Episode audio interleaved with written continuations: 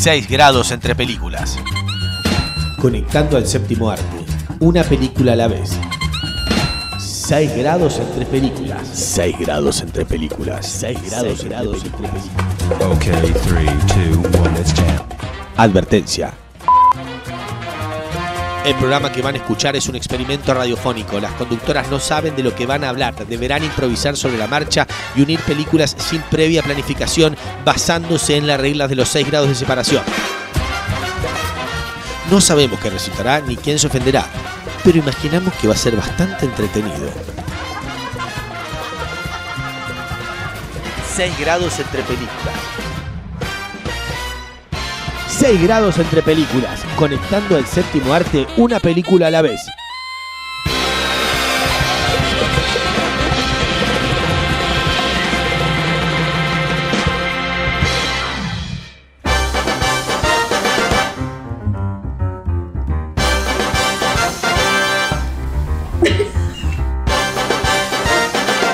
Ahí está.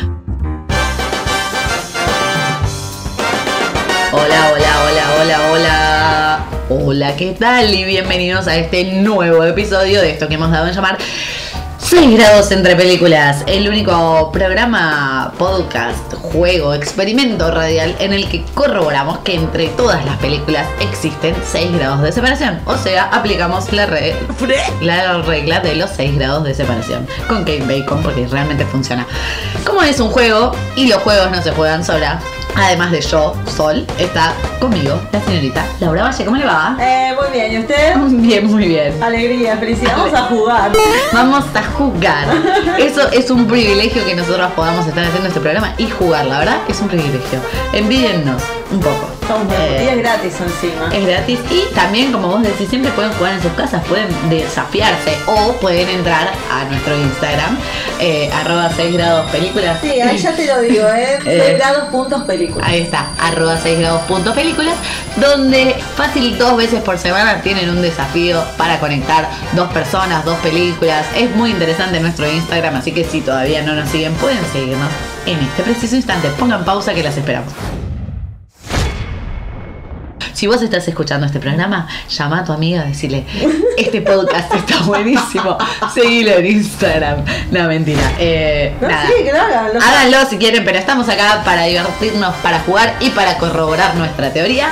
En este episodio, que es el número 24 o episodio 2, temporada 2, después me voy a olvidar de esto, eh, no No, importa. no, no, está muy bien lo que estás haciendo. Nos proponemos conectar la película del 2019, Alita, Ángel de Batalla, con Antes del atardecer. Ay, me encanta. La segunda parte de una trilogía. Es extraño lo que vamos a hacer.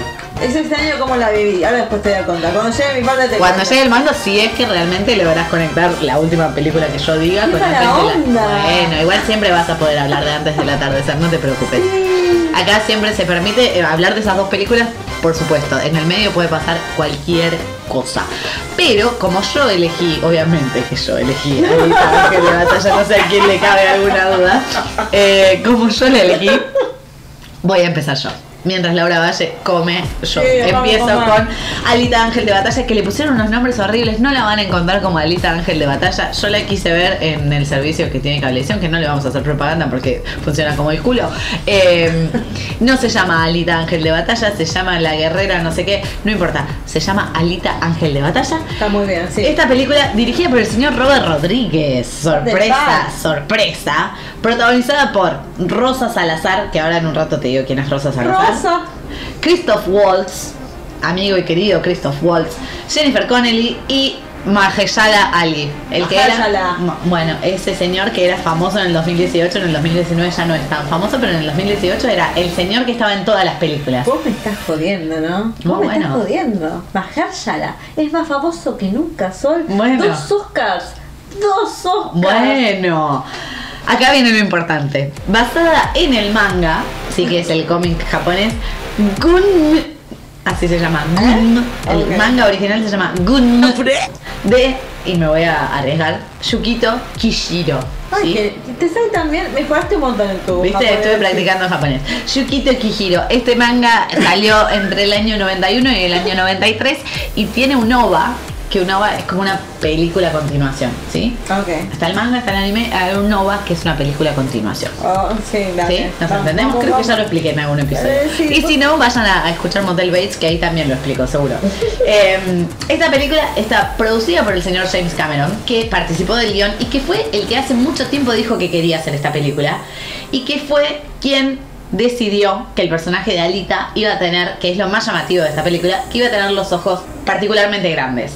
Cualquiera que haya visto el tráiler de esta película ve que Alita, la protagonista, tiene unos ojos muy grandes, muy Big Eyes, la película de Tim Burton. Sí. Bueno, tiene los Todo ojos tiene que ver así. con todo, claro. tiene que ver con todo. Tiene los ojos así, eh, trabajados obviamente con CGI, Yes, porque es la tecnología que se usa ahora. Pero la justificación, no hay, no hay una lógica dentro de la película por qué Alita tiene los ojos así. La justificación es que cualquiera que haya visto un anime sabe que los animes tienen los ojos particularmente grandes. Sí. Entonces James Cameron impuso y decidió que en esta película Alita iba a tener los ojos. Íbamos a ver un anime en persona.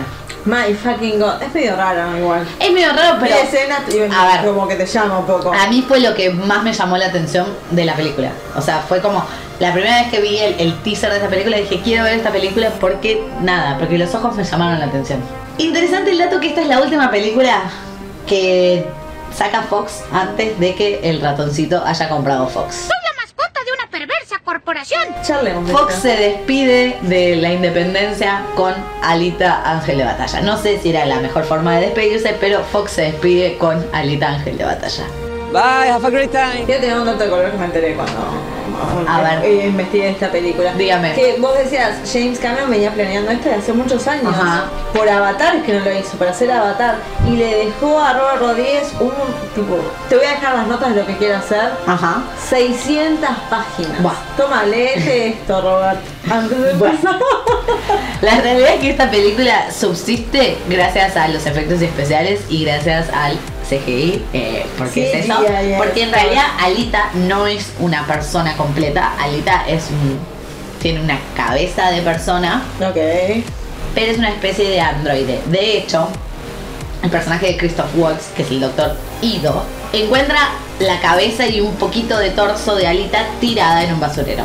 Estamos, como en la mayoría de las historias japonesas, en un futuro distópico, Bien. en el que primero la gente vivía en ciudades flotantes, hubo una guerra y solo quedó en pie una ciudad flotante que es Salem. Tú me contaste la historia de la guerra, cuando el suelo tembló y el cielo ardió.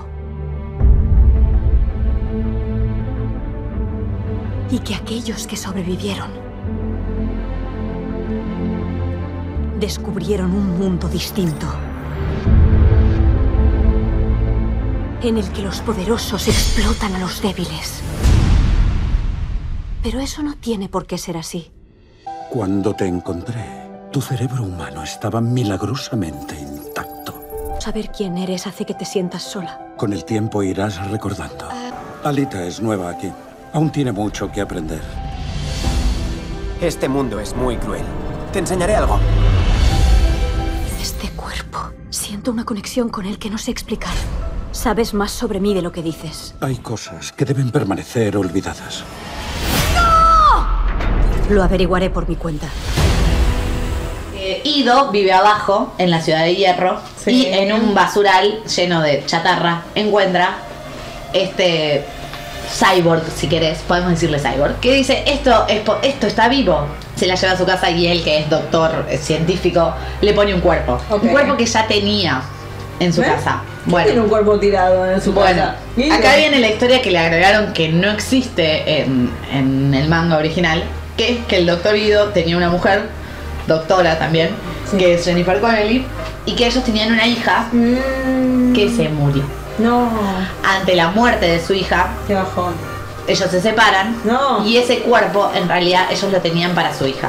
Porque es un futuro en el que si vos te morís, podés no morirte del todo, que nos quedamos con tu conciencia y la ponemos en un pseudo robot. Me parece bien. ¿sí? Me gusta. Es una cosa que también podés ver si viste el live action de Ghost in the Shell. Qué, esa, qué polémica que está esa adaptación masticadísima protagonizada por Scarlett Johansson plantea un poco la misma idea de, bueno, te morís pero no te morís porque tu conciencia la podemos pasar a un cyborg.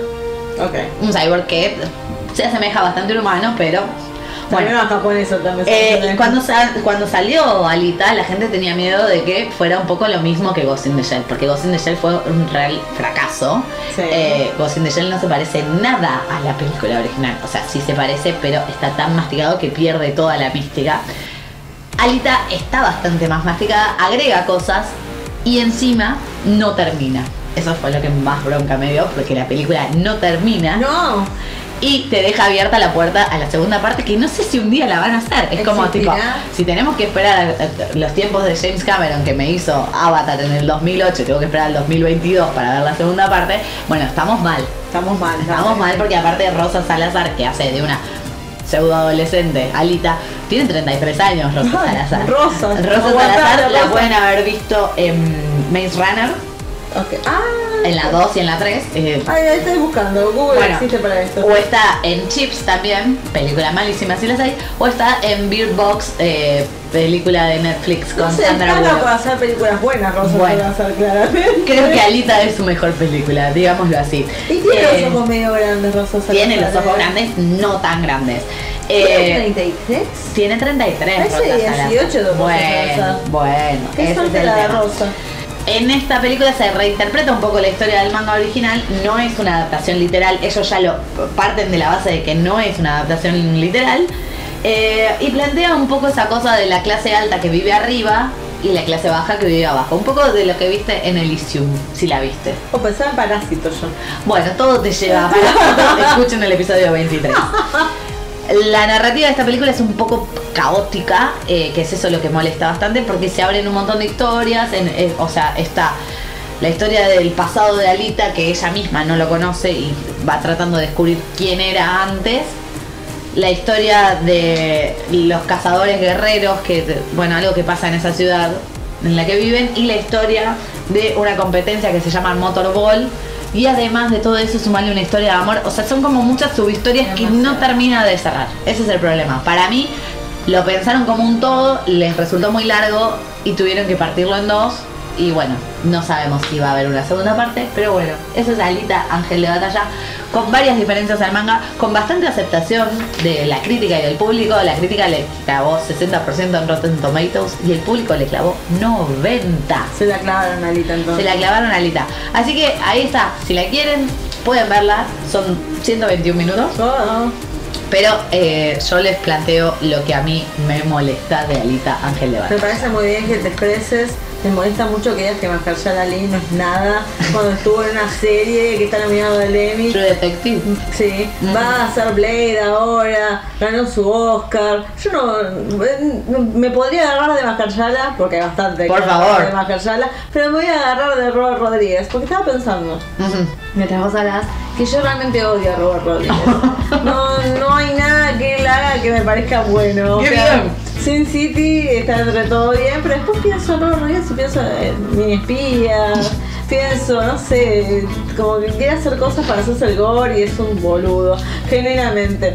Hay un capítulo de Netflix de Chef de John Favreau que van a la casa de Robert Rodríguez Ujú. y les prepara pizza. Parece que hace muy buena pizza Robert Rodríguez. No llegué a ese capítulo. Debería ser pixelo, en Bueno. director, en mi opinión. Muy humilde. Eh, pero sí me gusta una película porque es muy amigo de ver, por Tarantino. favor, me intriga, me intriga qué película te gusta. Él es muy amigo de Tarantino. Sí. Y yo, eh, una vez estaba con mi novio viendo el cable y empieza esta película donde está George Clooney Tarantino entrando a este mini mercado, yo qué sé, Sí. y un robo. Un robo. Y, y yo me quedo atrapada con la idea, porque se nota que es un buen guion, no sé qué, digo, ay, esta- yo sabía que existía, pero nunca le presté atención. From Dusk Till Dawn, del crepúsculo al amanecer. Del crepúsculo al amanecer, creo que la vi. Sí, la vi. Y dije, ay, esta película nunca la vi. Nunca la viste, me dice, vamos a verla. Bueno, vamos a verla. Y ahora cálmate. Entendido, cálmate. En algún lugar, en medio de ninguna parte. Pasar inadvertido. ¿Entiendes lo que significa pasar inadvertido? Claro. Dos de los criminales más peligrosos de América han tomado rehenes. ¿Qué es esto? Se llama puñetazo. Te haré una sola pregunta y solo quiero que me contestes sí o no. ¿Quieres salir de esta con vida? Sí. Bien, excursionistas. Vamos de excursión. Una sola noche es lo único que les separa de la libertad. Este sitio me gusta. Pero será una noche infernal. Hay una pandilla de jodidos vampiros ahí fuera que quieren entrar y chuparnos la jodida sangre. Ahora solo les queda defenderse luchando. Realmente me vi atrapada por la, la historia que se desarrolla de estos ladrones. No me pidas muchos detalles. No. Ladrones que se están escapando y secuestran una familia. Eh, esta familia con el señor Harvey Keitel, Juliette Lewis, Tarantino nuevamente siendo raro porque, o sea, él tiene parte de la historia y qué casualidad, justo en una escena Salma Hayek le mete un dedo del pie en la boca. Cla- Ajá, sí, yo creo que Tan- seguí viendo esta película porque me llamó la atención que estuviera Tarantino. Entonces que hace poco vi un artículo que hablaba de tipo, esta película que empieza de una manera y termina de otra forma completamente diferente, porque esta es una historia de un secuestro que se está dando de dos eh, delincuentes, Clooney dentro de todo es el más centrado, Tarantino es medio como que te puede matar en cualquier momento, y de repente tiene que ir a hacer una transacción a un bar, y este bar es de vampiros, ¿viste? Cuando la historia cambió por completo. sí, sí, No, sí, ahí me acordé y confirmé que sí vi esta película. Tipo, ¿por qué? Estás en una historia que me pasó otra cosa completamente diferente. Ahora de repente pasaron de ser tipo una familia desesperada por salvarse esto de atrás a tipo luchar contra vampiros. Pero dentro de todo, a pesar de, lo bizarro que es, la disfruté mucho. Me pareció que tenía muy buen diálogo. Tal vez le podría cambiar la parte de los vampiros o hacerlo bizarro más, no sé. Pero dentro de todo, la dirigió Robert Rodríguez, una asociación con su amigo Tarantino que lo ayudó con, con el guion, con la historia. Y bueno, y eso. Perfecto. Es la única película de Robert Rodríguez que puedo decir. La disfruté. Muy bien, La disfruté muy bien.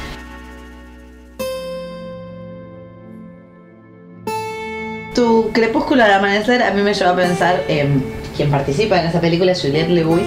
Yes. Y hay una película de ella que yo tengo grabada, así. O sea, ¿Así? pienso en Juliette Lewis y en la película que se me viene a la mente es de 1993 y se llama California. Sabía que ibas a decir eso. California con K, una de las tantas películas que vi, solo porque estaba Brad Pitt, debo decir, porque Obvio. tenía 11 años yo y tenía como una lista, tipo, estas películas son de Brad Pitt, hay que ver estas. Así es como vi 12 monos y no la entendí. No, era muy complicado. o sea, Era muy complicada. Brad, pero muy Eh, complicado. y vi esta película que en realidad está David Duchovny, el señor eh, X-Files.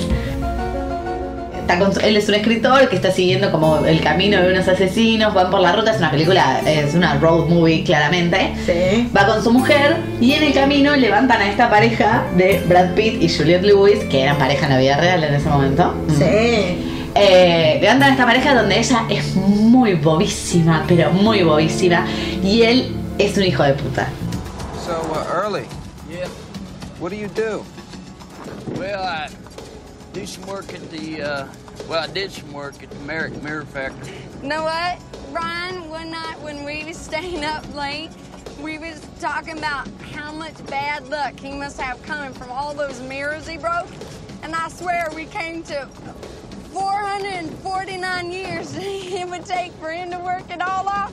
And he'd have to, after he died, he's gonna have to keep coming back to Earth over and over and over again. Él en esta película es, pongámosle, el malo, si querés, el, el violento, el, el todo. Es un Brad Pitt que no esperabas ver, menos con 11 años como tenía. Tipo, encanta, ¿Qué me le encanta. a Brad Pitt? Ponele que tenía 12. Este no es el Brad Pitt que yo quiero. Todo barbudo, todo dejado, se la pasa escupiendo. La película es bastante asqueroso. Pero nada, me acordé de esta road movie que no volví a ver, tengo miedo de volverla a ver y de que se me cambien los recuerdos de mi pasado. Tengo un recuerdo de un momento en el que van a una casa abandonada que en realidad era un lugar de prueba de bombas atómicas, que es una casa con muñequitos. Tengo ese recuerdo de ese- eh, que es promediando el final donde se pone todo un poco más violento, porque eh, no está bueno levantar gente que no conoces en la ruta. Nunca hagas eso. Vamos, podemos levantar a ese hippie. Bart, ¿podemos levantar a ese hippie? No veo por qué no. Bar, podemos comprar helado. Sí. Nunca levanten personas en la ruta. Men- bueno, si es Brad Pitt yo lo levantaría, pero bueno. Mira lo que pasó con Telma y Luis, eh. Mira lo que pasó. Bueno, eh, voy a agarrar Podría ser tranquilamente Telma y Luis, Telma y pero- Luis, pero como no la tengo muy presente Telma y Luis, como más o menos la vi una vez y con eso es suficiente. Me agarro de eso de, de- de los recuerdos. Porque yo, a mí me gusta mucho leer libros que están basados en películas. O sea, yo te veo la película, después te leo el libro, porque soy así. Pero hice algo muy diferente con Entrevista con un vampiro. Mm. Porque leí primero el libro y me imaginé la película en mi cabeza. Y yo pensaba que el Stat, que es el malo, el malo, entre comillas. Cruise. Claro, era Brad Pitt. O sea que yo leí todo el libro pensando que Brad Pitt era el malo y Tom Cruise era el bueno. Cuando vi la película dije, ah, no, leí cualquier cosa. Bueno, no leí cualquier cosa, pero simplemente me cambié las ideas. Esta historia de vampiros que es muy noventas. Es muy 90, pero la realidad es que la forma en que está contada Está bien. era original para ese momento. Ahora ya está súper repetida. Eso también pasa. Y Anne Rice en su momento era como, no sé, el Stephen King femenino, porque se hizo hiper mega famoso cuando hicieron la adaptación de esta película. Sí. Que se había armado todo un escándalo porque yo no quería a Tom Cruise. Y después, cuando vio a Tom Cruise actuando, dijo: "Ay, Este fue hecho para ser del Stat, no sé qué mierda. Bueno, bárbaro. Pero si quieres ver un, un Brad Pitt, o sea, diferente de California, es, Es está con el pelo largo, todo cuidado. Igual, seamos sinceros, es una película que todos vimos, pero porque, o sea, si eras adolescente en los 90, tenías a los dos juntos. Tenías a Tom Cruise era y a Brad. Pitt. Había Bueno, que verla. Está, el Es un poco Once Upon a Time in Hollywood. ¿eh? Bueno, Kirsten Dunst en el medio siendo una niña que tuvo Sí. que abrazar a Brad Pitt tan joven, qué afortunada. Pero también se decía también, eh, que también se decía también, que Tom Cruise tuvo que usar como un peldaño para subirse, para estar a la par de Brad Pitt porque es tan petizo. Es muy petizo Tom Cruise. También, eso sí. Tom Cruise, Brad Pitt, Stephen Ray, Antonio Banderas, Kirsten Dunst, and Christian Slater. Interview with the Vampire. So you want me to tell you the story of my life? I'll tell you my story. I'll tell you all of it. I haven't been human for 200 years.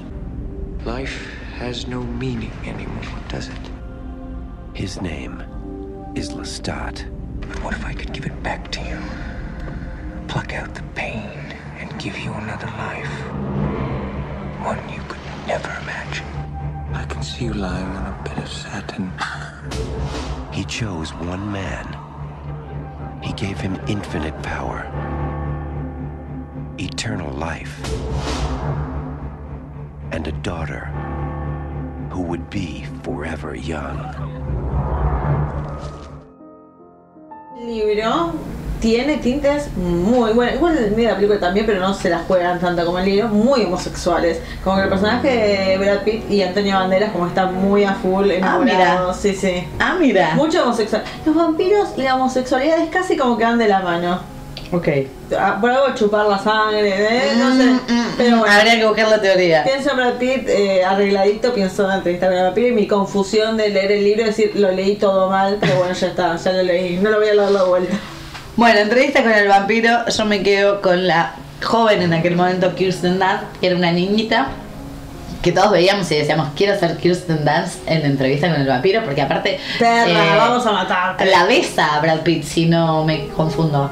Le da un beso a Brad Pitt, sí. No, ella le da un beso a él. Ella le da un beso a él. Ahí Porque está. decía, le engañaron, le dijeron, no, no, vamos a cortar. Y tipo, le terminó y se enojó. ¿Cómo te vas a enojar? Bueno, me quedo con ella, eh, con su triste final en esa película, porque me quedó grabado que le.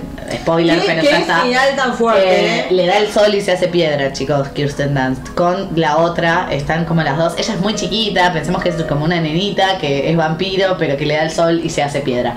Me quedó muy grabado. Eh, y pienso en Kirsten Dunst y pienso en. Oh, Mickey, you're so fine, you're so fine, you're so fine,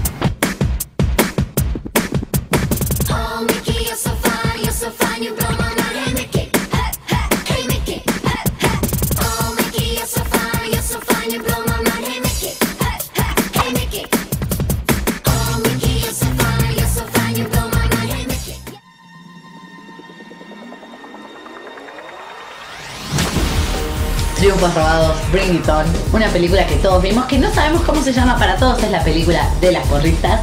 Sí, Eh, una película que supo el cable regalarnos muchas veces, no creo que nadie haya ido al videoclub a alquilar Triunfos robados, todos la encontramos un día. robados, claro. Todos la encontramos un día así al pasar y como vimos caras conocidas la dejamos, creo que fue por eso, porque la realidad es que, ¿qué te llama de esta película de porristas que van a competir a una competencia de porristas que no eh, que se pelean entre ellas las minas, que no tienen un, un buen eh, una buena coreografía, que contratan a un señor que les vende una coreografía, que después es igual que la del otro equipo y que en el medio hay una historia de amor de Kirsten Dunst con el hermano de la amiga. Bueno, una película que si yo te la cuento así es una caca, pero Que la película tampoco es una gloria, pero era como en la época era como lo más, porque era la película adolescente del momento. Bueno, pero todos, aparte, la querés ver porque cuando llega al final cantan Oh Mickey, es lo que fan". más me acuerdo de la película. Bueno, porque cuando- si la agarras por la mitad la dejas hasta el final para que canten esa canción. Y porque todos soñamos alguna vez por, con bailar así que nos revoleen, pero bueno, no, no vivimos en Estados Unidos y no hay porristas acá. Así que Oh, Mickey, esa es mi conexión y podemos decir que ha llegado el momento.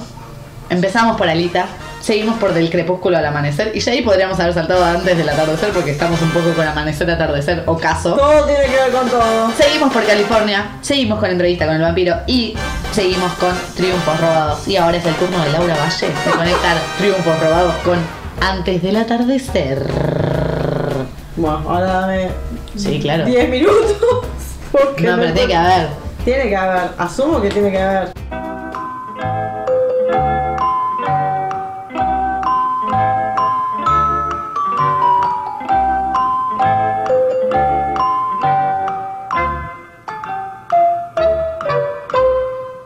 Listo. Oh, Robin, you're so fine, you're so fine, you're broma. Hey, Robin. Hey, Robin. Qué mal el aplauso. María. ¿Encontraste la conexión, Laura Valle? Encontré, eh, sí, una conexión, porque la verdad es que eh, Kirsten actuó, tuvo mucha fortuna cuando fue chica, porque tuvo muchos éxitos. Sí. Entre ellos hizo Shumanji. Sí. Con el difunto y querido Robin Williams. Que en paz descanse. No vean su documental que se van a deprimir. Ay, lo, me pasó lo mismo. Empecé a ver, tipo como, ay, No. estoy bajoneada, como que yo me, me, me Qué tristeza. No lo vean un domingo, chicos. Ah, sí, bueno, Robin Williams también tuvo un comienzo de carrera muy fuerte que fue decayendo. Creo que Sí, su- también. tuvo su represión. También. Él había hecho Shumanji, pero antes había hecho La de los Poetas Muertos con el señor Ethan Hawke. O Capitán My Capitán. Exactamente. Oh, capitán, mi capitán. Siéntese, señor Anderson. Siéntense todos. Les quiero ver sentados. Siéntense. Váyase, señor Kitty. Un joven Ethan Hawke que recién empezó su carrera. Que ni siquiera es el protagonista. No, pero bastante Ahí, sí. cerca, ¿eh? Sí, sí. Lo catapultó a la fama. Que él mismo decía que Robin, como que siempre le estabas jodiendo. Y él era muy serio, quería mantenerse firme en su papel. Mm. Y pensaba, uh, este tipo no me debe bancar. Y Robin le, recomendó a su agente, agarró y le dijo a su agente, este pibe va a tener mucho futuro. Bien por Robin. Muy, muy copado. Bueno, con Kristen se debe haber llevado bien. También no tengo ninguna anécdota linda para contar, pero se llevaron bien. Seguro que sí. Me encanta Shumanji. Eh, bueno, yo quería hablar de antes de la Para la nueva Shumanji también. No me vuelvo loca. Bueno. Pero le tenía muy bajas expectativas. Ah, por eso, por eso. Es eso. Bueno, eh, yo quería hablar antes del atardecer, que también de vuelta volvemos, para los que escucharon el capítulo anterior, Ethan Hawke está presente en mi vida. Sí, sí, sí, Eh, sí. Lo tengo como un guía espiritual en mi ser. Eh, quería agarrar esta película porque la verdad vos dijiste al principio del programa, es que raro agarrar una secuela en una trilogía. Sí. Y yo te voy a decir, te voy a contar más tarde. Bueno, ahora es más tarde, ahora te voy a contar. Cuéntame. Yo no había visto antes del amanecer. ¿Y viste antes del atardecer? Vi el trailer de antes del atardecer cuando estaba por salir, porque eh, niños. Había un canal que se llamaba E! Entertainment, que antes que existían las Kardashians se dedicaban a hablar de cine. Exacto, es verdad. Era Y a- para eso. Y había un programa que me encantaba que era Coming Attractions. Como no había YouTube, yo veía Coming Attractions para ver los trailers de las películas. Join E for your first look at Hollywood's newest films. Coming Attractions, Saturday at 1 Eastern and Pacific, only on E! Y vi el trailer de antes de la tarde y dije, tengo que ver esta película. Investigué, busqué en el diario, to- todas cosas de vieja. Fui a la biblioteca. una biblioteca, busqué amanecer, eh, busqué atardecer. Y, le- y la- y le dije a mi mamá, vamos a ver la película. Y debo decir, no se requiere ver la primera para ver la segunda. Mira. Es fuerte lo que estoy diciendo, pero vos lo único que tenés que saber cuando vas a ver antes del atardecer, dirigida por el señor Richard Linklater, protagonizada por el señor Ethan Hawke y la bella Julie Delpy, ellos dos, nada más. Nada más. Nada más que eso. Es que estas dos personas en un momento se conocieron y pautaron en un momento encontrarse, y pero hubo un desencuentro. Nueve años después se encuentran por las casualidades de la vida. y pasan una tarde juntos en París. Ajá. Eso es todo. Hello.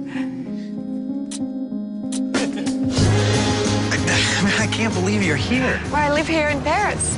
I wanted to talk to you for so long, you know, that now... Me too. How long do we have? 20 minutes and 30 seconds? No, Let's we got, go. no, we got more than that. Do you look any different? I do. I'd have to see you naked. What? Let's get on that boat. Come on, it'll be fun. You don't have time. Oh, God, why don't we exchange phone numbers and stuff? Why didn't we do that? Past is the past. It was meant to be that way. What? You really believe that?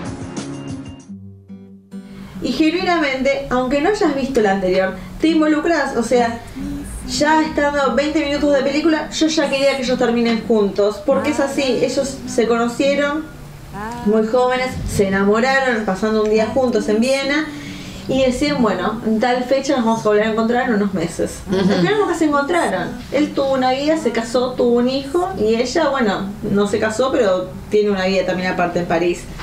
Y él escribe un libro sobre su encuentro y gracias a ese libro ella lo encuentra en una librería donde le está haciendo la presentación de un libro y deciden, bueno, ¿estás casado? Vamos a pasar una tarde juntos, tipo, es medio incómodo al principio. Medio raro, sí. Es muy realista la incomodidad del primer encuentro de como, hola, ¿cómo andás? No sé qué. Bueno, y a medida que pasa la película, porque a mí me encanta, toda película que trata de gente conversando, yo me quedo fascinada. Y debo decir que la vi tantas veces esta película que yo ¿Vemos ya- los paisajes, algo? vemos vemos un poco de París es más yo yo qué, qué decir esto yo cuando fui realmente quería ir a recorrer alguna calle y decía esta puerta será la puerta de tal cosa como ay dónde mierda está el lugar?" quería ir a ver Llamemos a Richard Linklater y preguntémosle. Ah, encima lo que tiene esta película Richard Linklater siempre tuvo como algo con el tiempo porque Sí, Boyhood la sigue teniendo. lo eh, tiene un fetiche con el Sí. tiempo porque decía es una película en el en 95 más o menos y esperar nueve años a hacer la segunda parte para equiparar la, la cantidad de tiempo que había pasado entre estos personajes para que sea real y después esperar otros nueve años Es un hiperrealista si lo pensás, porque podés hacer lo mismo y avejentar a los personajes, pero no. no no no es un hiperrealista muy bien me gusta ¿Viste? eso ¿Te gustó? Y jugaba ya con el tiempo. Después hizo Boyhood. Y ahora va a ser una película de 20 años.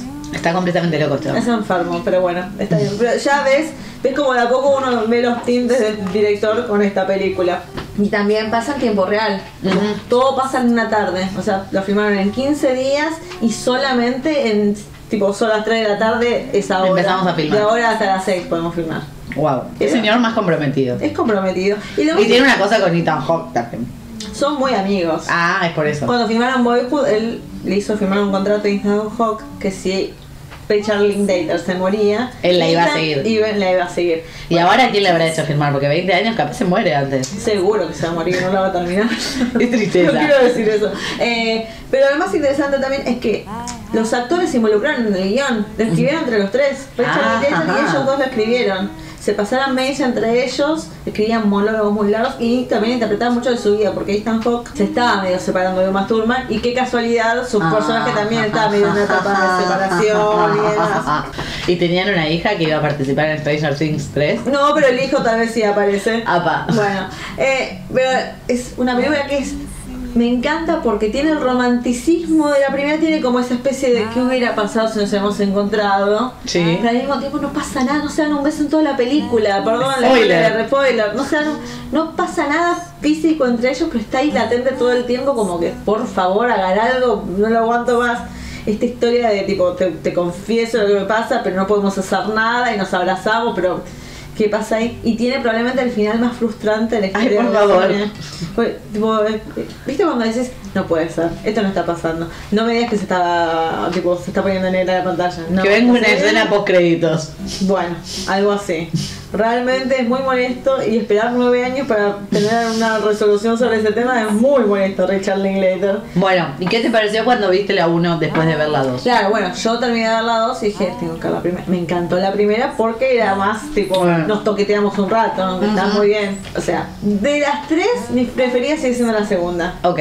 Porque tiene el mejor diálogo, más, los dos, las tres tienen buen diálogo. Después hice la primera y la tercera es como muy bajón. Bueno, Es como muy realista. No quiero verlos peleándose No una pelean. pareja peleándose. Pero está muy buena y debo decir que yo me he vuelto muy molesta. La vi tantas veces. Si la veo, repito el diálogo mientras ellos están Ah, no te voy a invitar a verla entonces. Y hago lo que. No, me dicen que es muy molesto, pero yo no lo puedo evitar. o sea, Probablemente. me acuerdo las escenas, me acuerdo la, La parte. estás reviviendo en este momento en tu cabeza. Tengo- me estoy reviviendo mi parte favorita que es cuando está en el auto, porque tiene diferentes escenas donde se habla de diferentes tópicos sobre la religión, sobre el control de armas de Estados Unidos, sobre la sexualidad en la pareja, como los hombres son más eh, cohibidos y prejuiciosos sobre si una les puede hacer una observación. Se, se trata de de la, de la muerte, de la magia, de porque Richard Linklater es un poco de eso. Eh, Waking Life, no sé si la viste.